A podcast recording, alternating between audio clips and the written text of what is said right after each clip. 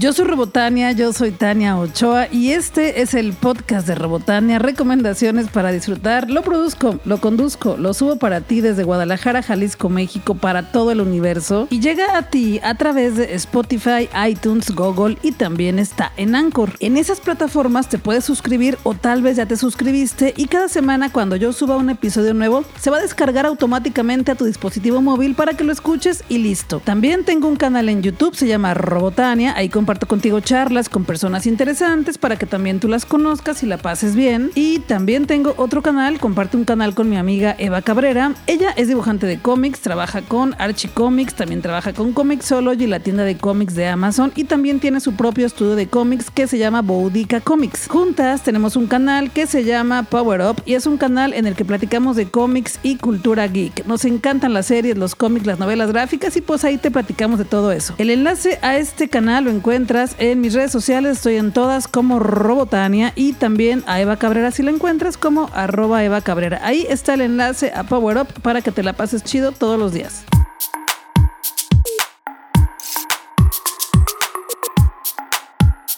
Ya sabes que me gusta mucho leer, ya sabes. Y ayer una amiga, mi amiga Liceis, me decía, estábamos grabando una charla de cómics y novelas gráficas para el canal de otra amiga que se llama Paola Licea. Su canal se llama Los Aromas del Café. grabamos una charla, Liceis, Eva Cabrera, Paola Licea y yo, Robotania. Platicamos de cómics y cultura, perdón, de cómics y novelas gráficas, porque Paola nos invitó a esta tertulia magistral porque es el primer aniversario de su canal. Entonces, bueno, te voy a hacer un spoiler chiquito de lo que platicamos por ahí, así súper chiquito. Yo estaba platicando de cómo me encanta leer pues, libros de literatura, ¿no? De teoría, cómics, novelas gráficas y cómo de repente me llega la frustración porque pienso, siento y sé que no me alcanzará la vida para todo lo que quiero leer. Y pues Lisette me interrumpió así súper chido en la charla y me dice, a ver, Tania, Tania, Tania, es que tú nunca vas a alcanzar a leer a todo lo que quieres porque no te va a alcanzar la vida. Así que en tu tumba le vamos a poner, nunca pudo leer todos los libros que quería o algo así. Y claro, ya le dije, lo voy a poner en mi testamento quiero que diga eso. Y bueno, el asunto es que es eso. La verdad es que sí me encanta leer. No sé por qué desde chiquita me gusta mucho leer. Es una actividad que disfruto mucho en soledad. Sí, he estado en algunos talleres de literatura, en algunos cursos de lectura, pero disfruto más leer en soledad. Es una verdad. Hay muchas personas que les gusta reunirse a leer. Incluso se reúnen a leer en voz alta. Yo la verdad es que no. Prefiero leer yo sola con mis ojos. Tal cual, o sea, disfrutar el libro, cada letra, subrayar, disfrutarlo con una buena bebida. Puede ser algo así como una copa de vino, un café helado, un café calientito, un té, algo sabroso. Nunca comida. No leo comiendo, o sea, no como leyendo, o como o leo. O sea, yo disfruto la lectura por su lado y disfruto la comida por su lado. Pero sí, me gusta mucho leer, me gusta mucho adentrarme en universos que yo no inventé, que inventan otras personas para que yo los disfrute. Me gusta imaginar que vivo adentro de esos libros, que soy uno de los personajes, o a veces me, me identifico con varios personajes también. Y me encanta luego escuchar a las autoras, a los autores, platicar de cómo fue que se les ocurrió la idea para ese libro, cuál es su proceso creativo, cuál es su proceso con el cual se organizan para escribir las historias y cómo estructuran y todo lo que investigan. Me encanta también platicar con las autoras y con los autores y preguntarles cosas específicas que yo detecté cuando leí sus libros, sus novelas, sus cuentos, novelas gráficas, sus cómics. Me encanta. Cada que consigo una charla con una autor, una autora, con una dibujante de cómics, con una escritora, yo me emociono muchísimo. Amo las historias, amo las historias con letras, también con dibujos, por supuesto, pero en general me encanta leer, sean novelas gráficas, cómics, mangas o literatura en general. Sí, soy una persona que siempre traigo un libro en mi bolsa o en la mochila porque yo quiero aprovechar cualquier momento que tengo libre para avanzar en mi lectura. Ahora con la pandemia salgo menos, entonces estoy menos tiempo en filas, ¿no? Esperando algo, algún trámite algún pago, esperando algo. La gente te hace esperar muchísimo en la vida. Y de pronto yo me molestaba porque la gente me dejaba esperando para la cita que acordábamos juntas, juntos.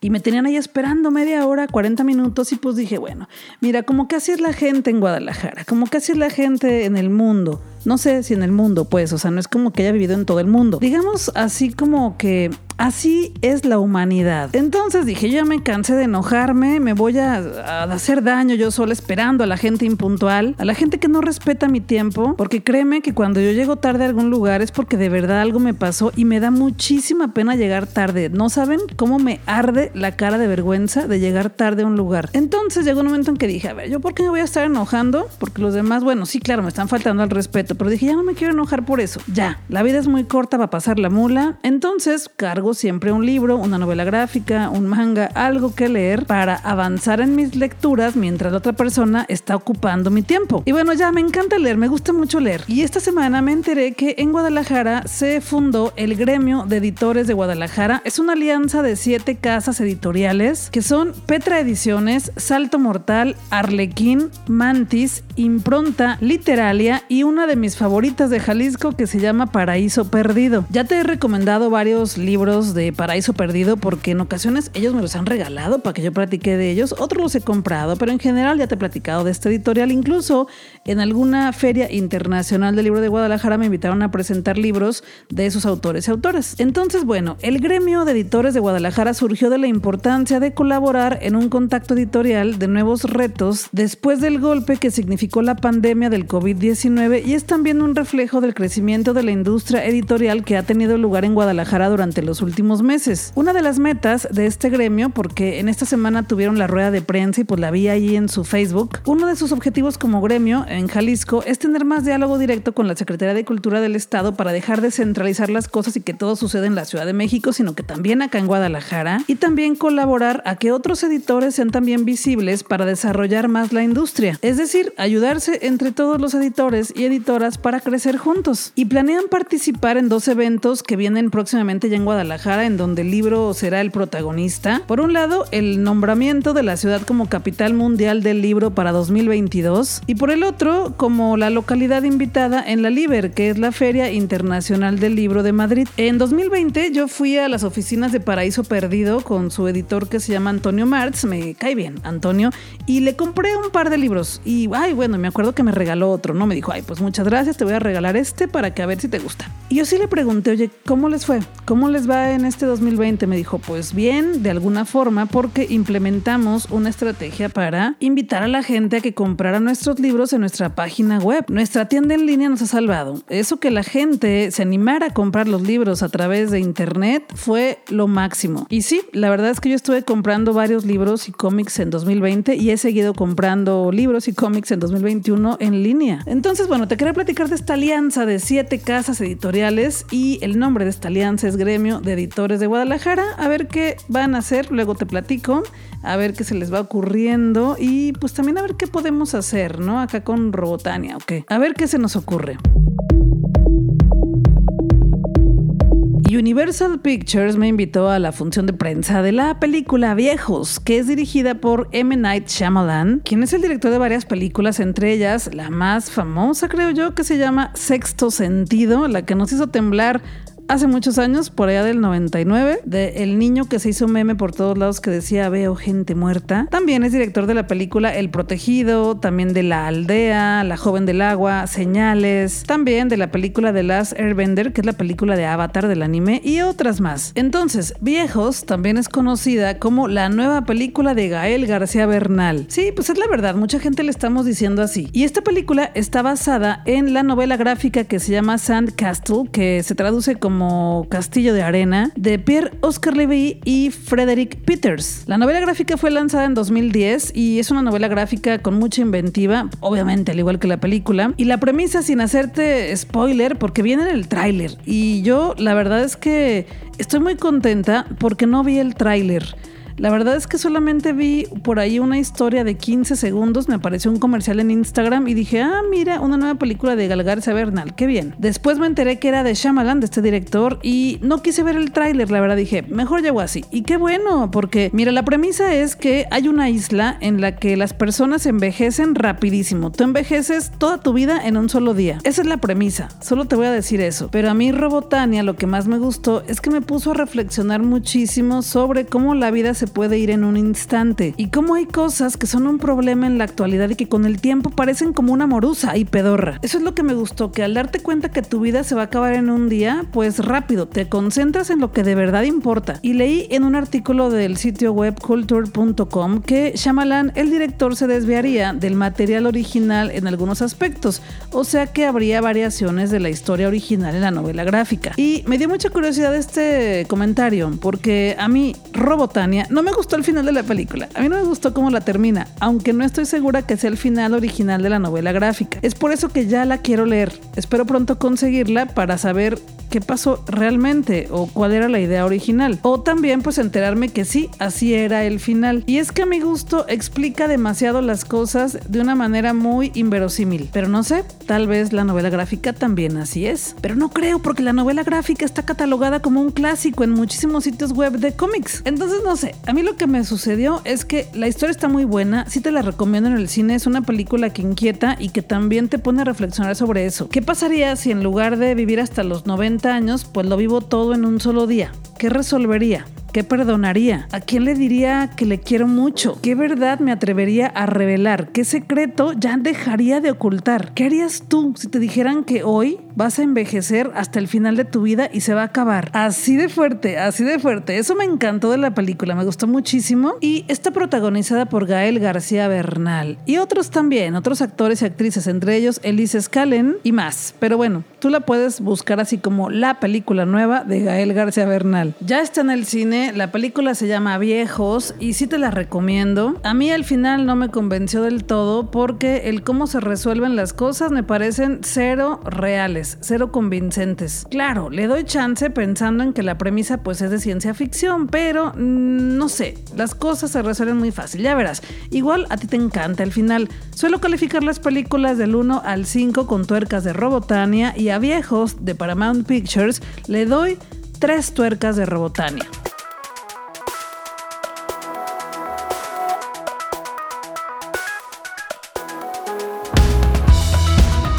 Conjunto Santander de Artes Escénicas ya regresó, ya abrió sus telones, ya abrió las puertas para que disfrutemos de espectáculos, de conciertos y la pasemos bien. Y ya te he estado compartiendo por ahí mi experiencia en estos eventos y también te he estado regalando accesos para que tú vayas. Por supuesto que los accesos son limitados. Estamos hablando de que las salas solamente están recibiendo un porcentaje más bajo de audiencia para estar todos bien, para pasarla bien y que no peligre nuestra salud por el COVID. Y pues ya viene un nuevo concierto. La orquesta de cámara Higinio Rubalcaba, obras de Vivaldi y Handel. Esto será el 21 de agosto a las 7.30 de la noche. Tiene una duración de 90 minutos y es recomendada para toda la familia. Y podremos escuchar a la Orquesta de Cámara Higinio Rubalcaba o Rubalcaba de la Universidad de Guadalajara con obras de Vivaldi y de Handel. Esto será en la sala 2 de Conjunto Santander de Artes Escénicas y es importante que lleves cubrebocas, pero ahí te va, ahí te va la cosa. Por seguridad de todas las personas, el tipo de cubrebocas permitido es el tricapa de uso quirúrgico y el KN95 sin válvula. Si llevas uno de tela, te van a pedir con toda la amabilidad que lo retires y que compres uno de los que sí permiten entrar. En caso de que no cuentes con uno de ellos, lo podrás adquirir en el ingreso. Pero bueno, ya te estoy platicando de una vez, así que lo puedes conseguir. Son baratos, en donde quiera los venden y pues llegas, disfrutas y te la pasas bien. Los boletos cuestan 80 pesos en todas las secciones, así que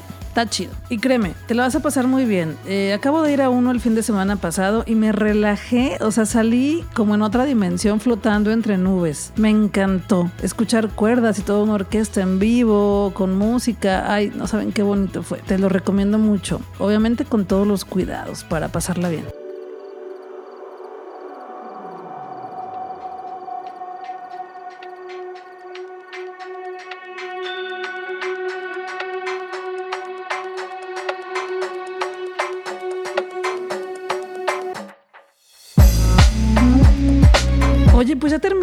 With an E en Netflix. Me encantó. Es una de mis series favoritas. Son tres temporadas, son poquitos episodios. Tardé más de lo que tardo con otras series. La verdad es que sí disfruté muchísimo ver Anne with an E y veía el episodio y lo contemplaba. Y hay episodios que vi dos veces. Varios episodios me conmovieron tanto que me hicieron llorar, me pusieron a reflexionar sobre la vida. Anne with an E es una serie de una niña huérfana que se llama Anna, pero con una E, o sea en inglés, Anne with an E. Y está basada en los libros de Lucy Lucy Montgomery, públicamente conocida como LM Montgomery, que seguramente se quitó el Lucy por aquello de que si veían nombre de mujeres en los libros no los compraban porque las mujeres no deben de escribir. Ella nació en 1874 y falleció en 1942 y fue una escritora canadiense reconocida por la serie de novelas Ana de las Tejas Verdes, bueno así se traduce, pero es Anne of Green Gables. Y bueno, esta historia son ocho libros y la serie eh, pues estaban produciéndola pero se canceló en la tercera temporada porque resulta que es una serie que se estaba produciendo en Canadá y de pronto Netflix compró los derechos y como en Netflix estaba siendo más vista que en la propia distribuidora que la creó, la productora en Canadá, pues se pusieron un poquito celosos y dijeron pues ya no te la queremos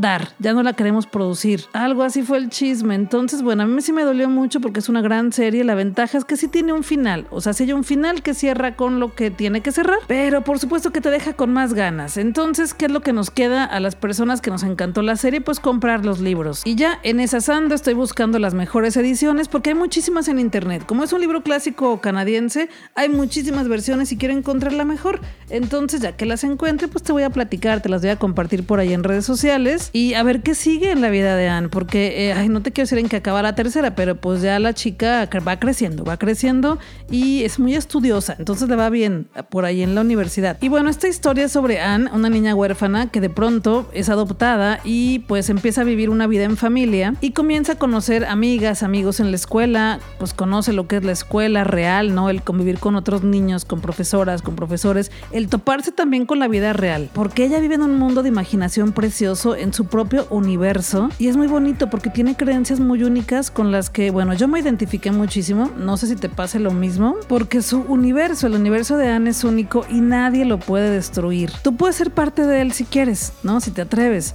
pero de verdad, aunque muchísimas personas en la historia, en la serie, quieren destruir su universo y sí logran lastimarla, logran dañar ciertas partes de su universo, ella tiene mucha fortaleza y aunque sufre y llora y pues siente feo, eh, hay momentos muy tristes en la vida de Anne, ella sola a través de la vida se ha formado una fortaleza increíble con la que siempre sale adelante. Y a mí, Robotania, eh, la verdad es que me contagió esa fortaleza. Cada episodio me empoderaba, o sea, me llenaba de fortaleza para romper con algo algo que a mí me estaba estorbando también. Y esta niña también es súper fan de la literatura, le encanta leer y imaginar y crear sus propias historias. La serie está narrada en 1800 y algo, o sea, es una serie de época. Imagínate que de repente llega una profesora a la escuela con pantalón y corbata y no, bueno, todas las mujeres de cómo trae pantalones a mujer si las mujeres tienen que usar vestido y la mujer sabe usar martillos, ¿no? Y hace cosas eh, pues de fuerza. ¿Cómo? No, ella no tiene que hacer eso, tiene que cocinar cosas así. Entonces, además de esas sutilezas y pequeñas cositas, la serie está llena de lucha por la igualdad del papel de la mujer y el rol de la mujer en la sociedad. Y más que la igualdad, el respeto y también sobre la libertad de ser tú misma, ser tú mismo, con todas tus peculiaridades, con toda tu diversidad. Anne es una serie hermosa, de verdad. Ojalá que la puedas ver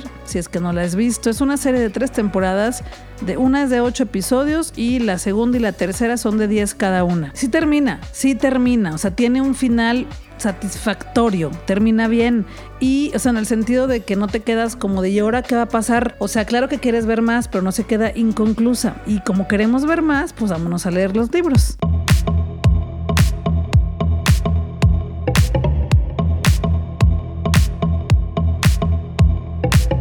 Cada semana voy de paseo por las librerías y ahí me encuentro cosas chidas para compartirlas contigo. En esta ocasión sí me di una vuelta por la tienda de cómics y novelas gráficas. Y fíjate que esta tienda a la que fui no se reconocía como tienda de cómics y novelas gráficas. Antes le decíamos tienda de discos. Fui a Mix Up, pero la verdad es que hay pocos discos, casi nada. Y las películas pues ni las vi. Yo me pasé directo a la sección de cómics y me encontré con un cómic que enseguida me compré. Se llama Web of Black Widow, que es como red de la viuda negra. Y sí, pues es un cómic del personaje de Marvel que ahorita tiene su película en el cine y que me encantó y que la quiero ver otra vez. Y es que no he leído a la Black Widow, no la he leído, entonces me compré este cómic que cuesta 154 pesos y que recopila del 1 al 5 de esta historia de The Web of Black Widow. Y me emocionó mucho porque es escrito por una mujer. Eso me dio mucha emoción y por eso me lo compré enseguida. Jodie Hauser es la escritora, ella es una autora de cómics que escribió también la adaptación en cómic de 2017 de la película Rogue One, una historia de Star Wars. Jodie Hauser también escribió la adaptación en cómic de Traun, una novela de Timothy Sound. Jodie Hauser también escribió el cómic Poe Dameron Anual 2 y la miniserie de cómics Star Wars Era de República. Y eso fue lo que me emocionó mucho porque ahí en la tienda busqué quién era la persona que había escrito este cómic y pues me di cuenta que era Jodie Hauser y que era una mujer y dije me lo llevo. Todavía no lo leo, leí como 10 páginas porque lo compré precisamente precisamente antes de entrar a la función de viejos, la película de Paramount Pictures de la que te hablé hace unos minutos, y pues como llegué muy temprano, pues leí una parte de este cómic y está muy bien. Tiene páginas completas increíbles porque es dibujado por Stephen Mooney y con color de Triona Farrell. Entonces sí, está muy bien. Ya que lo termine te cuento a ver qué me pareció. Y detrás dice que es la historia de espías del siglo. Resulta que cuando una misteriosa figura explote el oscuro pasado de Black Widow, ella deberá de trabajar sola y en secreto.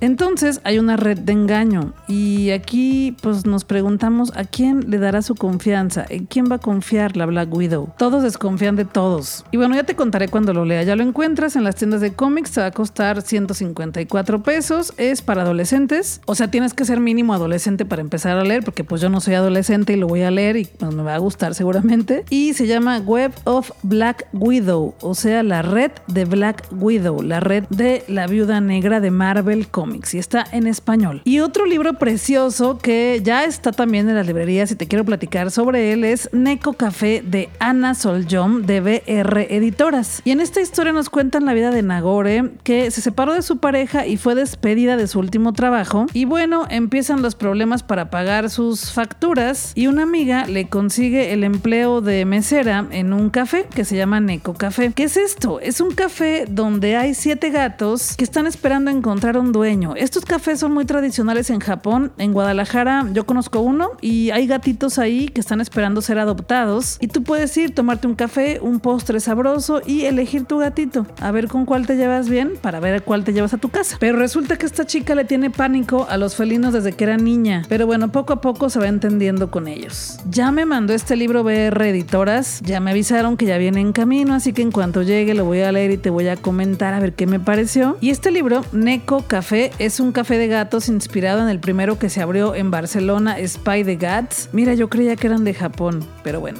Estos establecimientos son lugares únicos y especiales, espacios públicos donde puedes ir a tomar un café o un té mientras juegas, observas y gozas de la compañía de los gatos. Y en la mayoría de estos cafés se pueden adoptar. Aunque por supuesto esto también es para crear conciencia en contra del abandono y el maltrato animal. El libro se llama Neko Café, no necesitas siete vidas, puedes ser feliz en esta, de Ana Soljom y es de BR Editoras y ya está en todas las librerías. Y otra cosa de la que estoy muy emocionada que pronto estará en las librerías y que no tengo tanta información, pero es que Mariana Palova es una autora mexicana, de hecho es jalisciense, es autora de la novela La Nación de las Bestias, El Señor del Sábado y la segunda parte La Nación de las Bestias, Leyenda de Fuego y Plomo, que es el libro 1 y el libro 2 de lo que será una trilogía o tal vez una saga de cuatro libros, en eso estamos, digo estamos porque yo estoy esperando a que la saque y porque soy súper fan, y esta saga de La Nación de las Bestias es fantasía oscura de Océano Editorial. Yo soy súper fan, ya grabé una charla con Mariana Palova. De hecho, tengo dos. Una aquí en el podcast de Robotania que la grabamos en 2019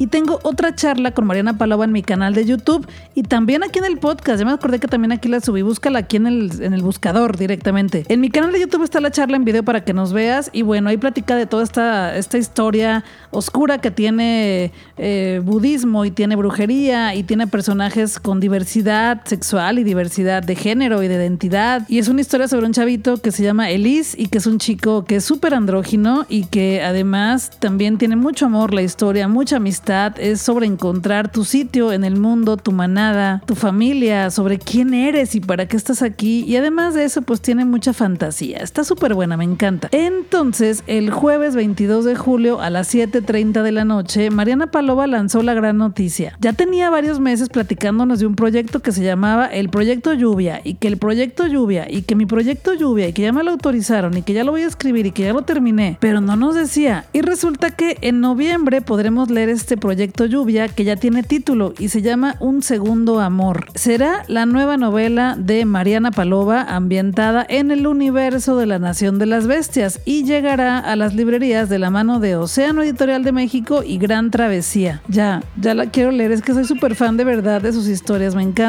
y yo creo que si no las has leído todavía tienes chance porque en noviembre sale la nueva historia que es parte de este universo, o sea, no es el tercer libro, pero es parte del universo de La Nación de las Bestias. Busca sus libros de Mariana Palova, La Nación de las Bestias, están en todas las librerías y también en las tiendas en línea. Son de Océano Editorial.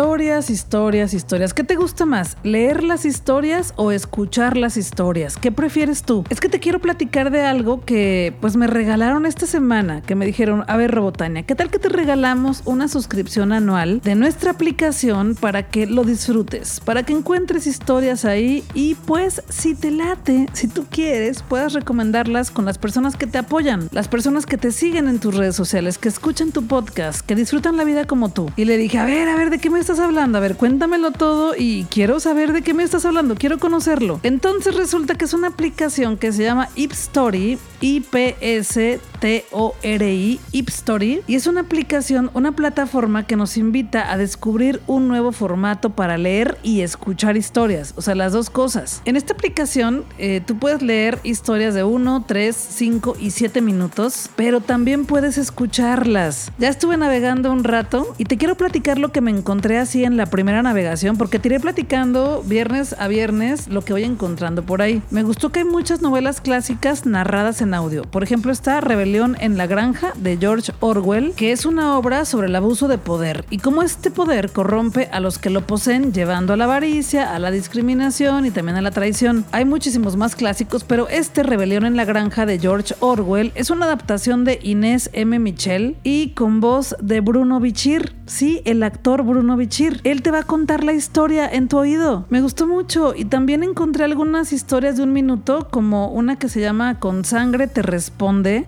por Mariana Castillo y con voz de Sandra Burgos, y es una historia sobre la menstruación femenina de un minuto. Te cuestiona, te invita a reflexionar, te dice cómo nos sentimos las mujeres cuando estamos en nuestro periodo de menstruación y me encantó. En un minuto, ¡pum! Tal cual lo que se siente. Son historias pequeñas sobre distintos temas, hay muchísimas categorías. Otro que escuché también se llama Crónicas de una adulta joven de Mariana Chacón con voz de Sandra Burgos y también es una historia de un minuto de una mujer que va pidiendo trabajo y cómo te todo lo que te pasa cuando pides trabajo, todo lo que reflexionas, todos los requisitos, todo lo que sientes. Está muy chido. Y en la aplicación está la sección de autores donde pues ahí puedes leer un poco de cada una de las personas que escriben las historias de que están aquí disponibles, pero también hay una sección de los narradores. Y me gustó mucho porque viene una foto, el nombre, por ejemplo, está Guillermina Campuzano, que ella es una actriz profesional desde hace más de 20 años y se ha desempeñado en teatro, cine y radio principalmente. Y es una de las narradoras. Digo, te estoy leyendo su biografía como muy rápido, ¿no? Pero también me gustó que también, por ejemplo, está y Tari Marta, que ella es actriz, directora y productora, directora general del Foro Shakespeare de la Ciudad de México. Es creadora de la compañía de teatro penitenciario de Santa María Acatitla, FS. Y bueno, hay muchísimas personalidades muy interesantes que están narrando estas historias. Y lo que me gustó mucho es que puedes leer la historia, o sea, está en texto, pero también la puedes escuchar, lo que tú prefieras. Yo las escuché, como que ahora dije, a ver, casi no hago esto de escuchar historias y me gustó mucho. No sabía que me podía gustar tanto. En su página web, en ipstory.com, te lo voy a poner por ahí en mis redes sociales, hay varias historias para que escuches un pedacito de cada una de ellas. Y hay categorías de clásicos, de fantasía, comedia, historias eróticas, crónicas, ciencia ficción. Hay una sección también LGBTTIQ, que es de diversidad sexual y de identidad de género. También hay de terror, de romance, y históricas. Es casi infinito el contenido. Hasta ahorita hay más de 864 historias y 87 series, porque también hay series. Y también me encontré un par de tutoriales. Uno de cómo adaptar una novela clásica a novela de, o en audio. Y el otro, cómo escribir un cuento, que es un taller impartido por la escritora mexicana Mónica Lavín. O sea, yo quedé fascinada y solamente navegué un ratito. Bajas la aplicación, abres tu cuenta con un correo electrónico tu contraseña y puedes navegar un poquito gratis, pero bueno, ya si quieres navegar a los contenidos exclusivos, tienes que pagar tu suscripción. Y la verdad es que están accesibles. Hay una suscripción mensual, otra semestral y la anual. Te iré platicando poco a poco qué más me encuentro, porque navegué un pedacito de este día y encontré cosas fabulosas, así que imagínate conforme avancen los días. Bueno, ya te iré contando.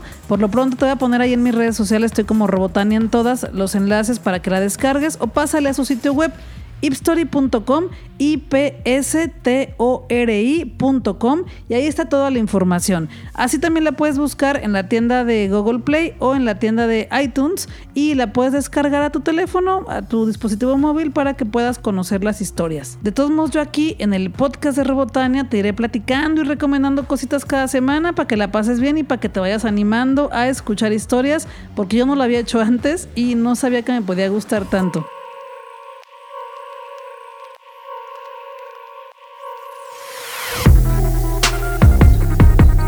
Ya viene, ya viene el 80 aniversario de Wonder Woman. Cada año se celebra el Día de la Wonder Woman, el Día de la Mujer Maravilla, y esto es el 21 de octubre. ¿Por qué esta fecha? Pues resulta que en este día, el 21 de octubre de 1941, fue la primera aparición de Wonder Woman en el cómic All Star Comics número 8 en 1941. Entonces, pues se implementó que cada año se celebrara a este personaje que es la Mujer Maravilla, o también conocida como Wonder Woman, que se erige como un icono perdurable de fuerza, verdad, compasión, paz y otras cosas más. El creador de la Mujer Maravilla fue William Moulton Marston bajo el seudónimo de Charles Moulton, aunque también contó con la ayuda de su esposa. Ella se llama Elizabeth Holloway Marston y bueno, ella también le dio muchas ideas, entonces hay que darle el crédito que, que merece. Si quieres conocer la historia de cómo surgió la Mujer Maravilla, te recomiendo que veas una película que se llama el profesor Marston y la Mujer Maravilla. Es una película biográfica dramática de 2017 sobre este psicólogo y la psicóloga. William Marston y Elizabeth Holloway fueron los inventores del detector de mentiras. Y ya ves que la Mujer Maravilla tiene su lazo de la verdad. Entonces ahí viene todo. Si quieres conocer un poco de la creación, aunque ya te he platicado aquí y luego te platicaré más,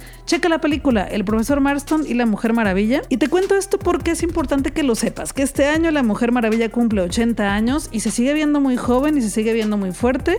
Y, y pues hay que celebrarle. Entonces, estoy preparando algo muy chido junto con una amiga. Y ya te diremos que, bueno, no solo una amiga, varias amigas. Y estoy haciendo muchas cosas para celebrar a Wonder Woman, pero esto será en octubre. Así que pues tú pendiente, ya te diré qué haremos, cómo puedes ser parte, por supuesto, porque va a ser también para ti, o sea, no solo para nosotras. Y ya, solamente puedo decirte eso y va a ser en línea, va a ser en línea, así que desde cualquier parte de México que estés escuchando esto o cualquier parte del mundo podrás ser parte de la celebración de los 80 años de la Mujer Maravilla.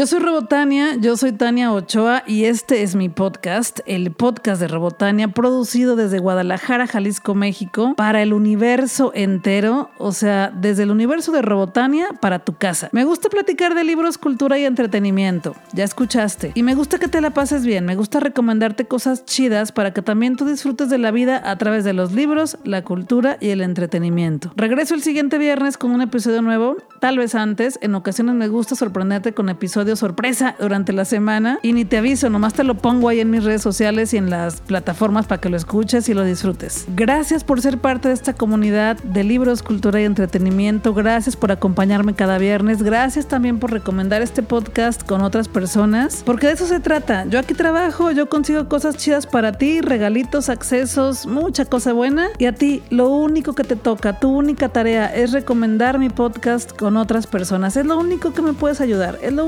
que te toca, lo único. Así que gracias. Durante la semana podemos seguir platicando en redes sociales. Estoy en todas. En Twitter, TikTok, Instagram y Facebook como Robotania. Guadalajara es nuestra y tenemos que seguir disfrutándola, pero también tu ciudad, donde quiera que estés. Cuídate, cuídame, cuídales. Utiliza tu cubrebocas. De verdad, síguelo utilizando. Vámonos a disfrutar que la vida es corta y el universo es infinito.